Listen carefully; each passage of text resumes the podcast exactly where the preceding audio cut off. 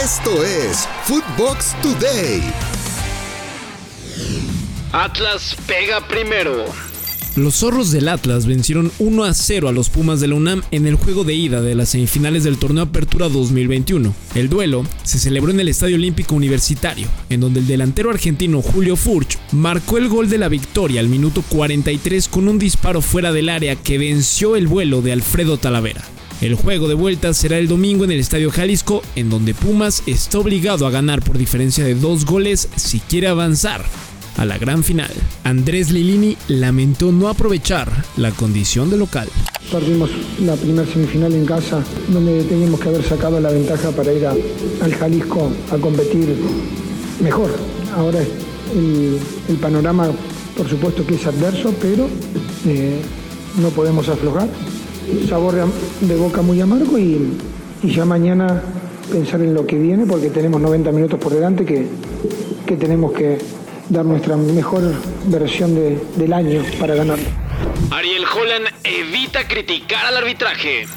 León regresó a casa luego de caer en la ida de las semifinales ante Tigres por 2 a 1 y lo hizo con la convicción de que podrá dar vuelta a la eliminatoria.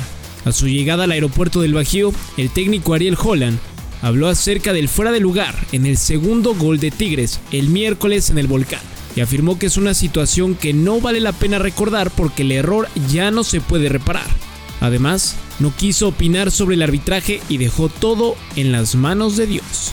No se puede hablar porque después multan. Entonces, eso, si ustedes lo consideran así, la única verdad es la realidad, no se puede inventar. Así que yo prefiero no opinar de los árbitros. Y con respecto a lo que sí me tengo que ocupar y focalizar es que creo que va a ser un partido totalmente diferente, eh, salvando las distancias. En casa todo es diferente, así que vamos a, vamos a entrar con todo. Llega Cristiano Ronaldo a 800 goles.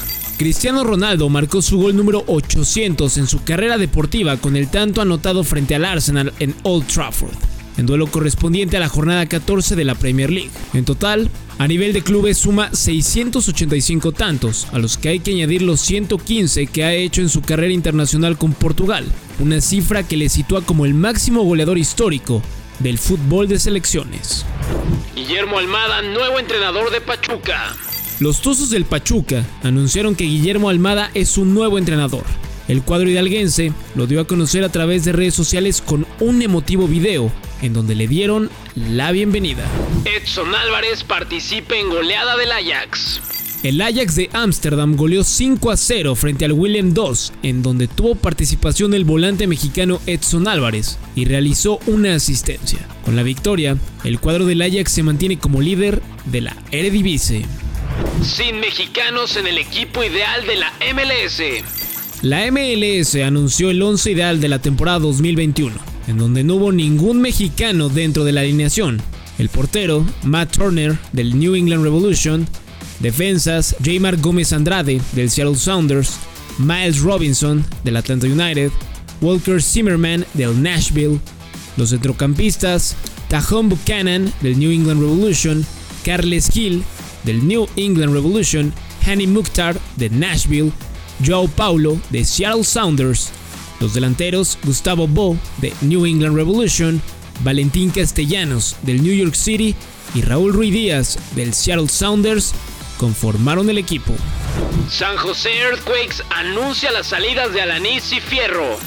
El San José Earthquakes anunció los movimientos en su plantilla previo a la temporada 2022 de la MLS y dio a conocer las salidas de Osvaldo Alanis y Carlos Fierro, quienes ya no estarán con el conjunto californiano que dirige Matías Almeida. El defensor de 32 años completó su préstamo de dos años con los Quakes, por lo que tendrá que regresar a Chivas para definir su futuro, pues su contrato con el club rojiblanco caduca el 31 de diciembre del 2021 según datos de Transfer Market.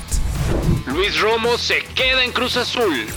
El volante mexicano Luis Romo no saldrá de la máquina cementera del Cruz Azul, Así lo reveló el propio jugador a través de sus redes sociales para cortar de tajo el rumor de su posible llegada a las Chivas Rayadas del Guadalajara, dejando en claro que su compromiso con Cruz Azul sigue intacto.